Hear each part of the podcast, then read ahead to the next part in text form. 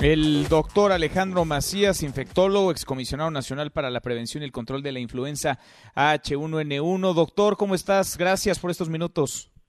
Bien, Martín, gusto de estar con tu auditorio. Buenas tardes.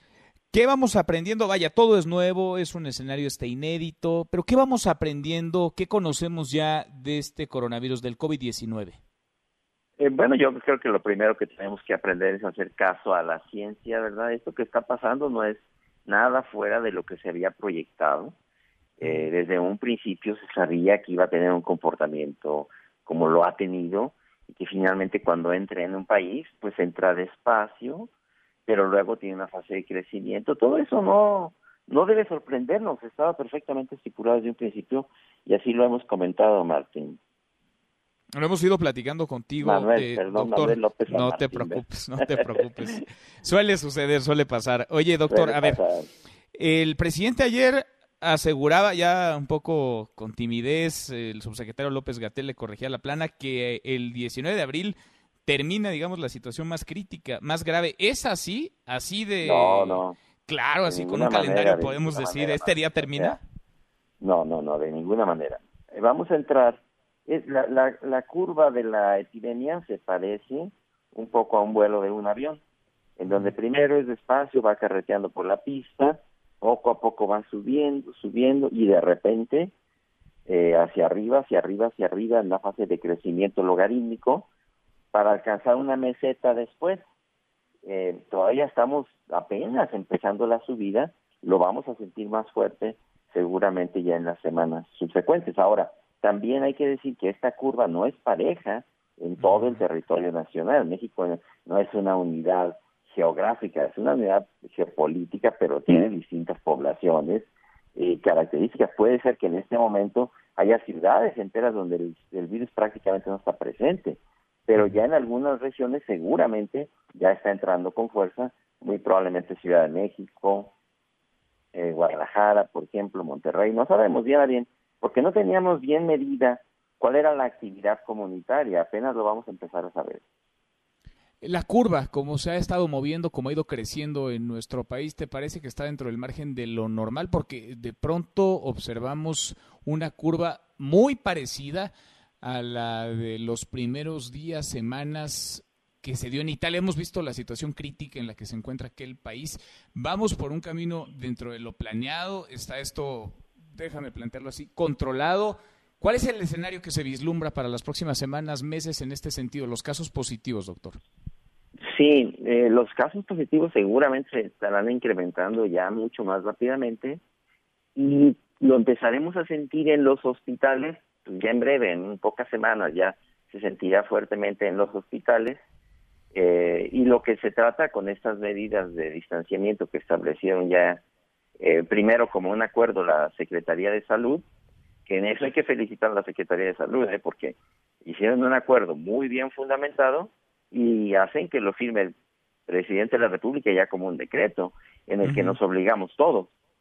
Eh, eso hará seguramente que la que la epidemia pueda ser un poco menor de lo que ya sería. No sé yo qué tan qué tan Mm, ¿A qué tal tiempo se dio ese decreto? Quizás se podría haber hecho un poco antes, no estoy tan seguro. Eso lo único que va a cambiar es la intensidad de la pandemia o de la epidemia. Pero de que va a venir la epidemia nadie lo dude. Esto lo único que va a cambiar es qué intensidad va a tener. Eso lo tendremos que estar aclarando seguramente en las semanas subsecuentes y el pico máximo llegará cuando se sienta la máxima intensidad en los hospitales. Te leía yo ayer en, en, tus redes sociales, en tu cuenta de Twitter, doctor, eh, decías, si bien nos va, saldremos de la primera ola después de unos 90 días del disparo de los casos y la presión sobre los hospitales. Esto no va a terminar el 19 de abril. Esto quiere decir que hacia julio, agosto, podríamos seguir en esta misma condición, nos encontraríamos ya en fase 3. ¿Cómo vislumbras ese escenario? Sí, mira, ahorita van a subir rápidamente los casos la fase 3 será cuando ya se manifieste de manera epidémica en algunas regiones, no en todas.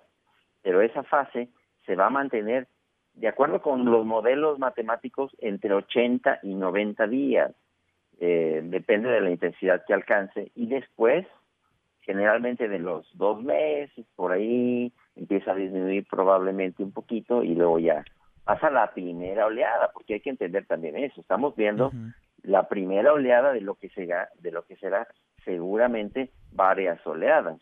Eh, vemos ahorita, por ejemplo, que en China parece ya haber salido a la primera oleada. Pues sí, pero ellos no se pueden confiar porque en muchas de esas regiones vendrá una segunda oleada. Ah, la influenza hace más o menos lo mismo. Entonces en eso no hay que no hay que espantarse, pues así va a ser. Siempre esa nota de tranquilidad, Manuel, que la mayoría de las personas no van a tener ningún problema, no hay que caer en pánico. De eso nos vamos a enfermar muy probablemente muchas personas. La gran mayoría no va a tener ningún problema. Hay que ver esto con objetividad, hay que ver esto con ecuanimidad. Algunos ni siquiera lo van a notar, se van a enfermar y no lo van a notar, pero hay que seguir las instrucciones de la autoridad para que no se nos saturen los hospitales, los servicios de salud. Con, con, esto que se puede, digamos, calcular o, pronosticar, digamos, con base en modelos matemáticos, el gobierno federal ha dicho que contamos con cinco mil ventiladores en nuestro país, que se comprarán otros cinco mil en China. ¿Con esos diez mil ventiladores alcanzaría, doctor, o vamos a necesitar más? Sí, mira, el que tengamos cinco mil ventiladores a mí me parece una cifra optimista, por decirlo menos. Vamos a suponer que en efecto los tenemos, de todos son poquitos. Sí, porque el corte en realidad de salud habla de unos 3.000, ¿no? Más o menos de 3.000 ventiladores. Yo creo que tendríamos probablemente funcionales en buenas camas de terapia intensiva. Yo más bien estimo alrededor de 3.000. Creo que no hay un buen censo de eso. Pero vamos a suponer que podemos llegar a tener esos 10.000. De todos modos son muy pocos.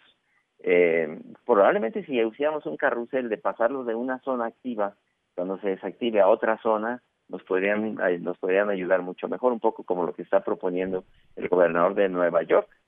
Andrew Como él dice a ver ahorita yo tengo el problema mándenme todos los ventiladores ya que los vayamos desocupando aquí yo se los mando a California o donde los vayan necesitando y vamos a hacer un carrusel porque no hay número que vaya a ajustar eso también creo que hay que decirlo.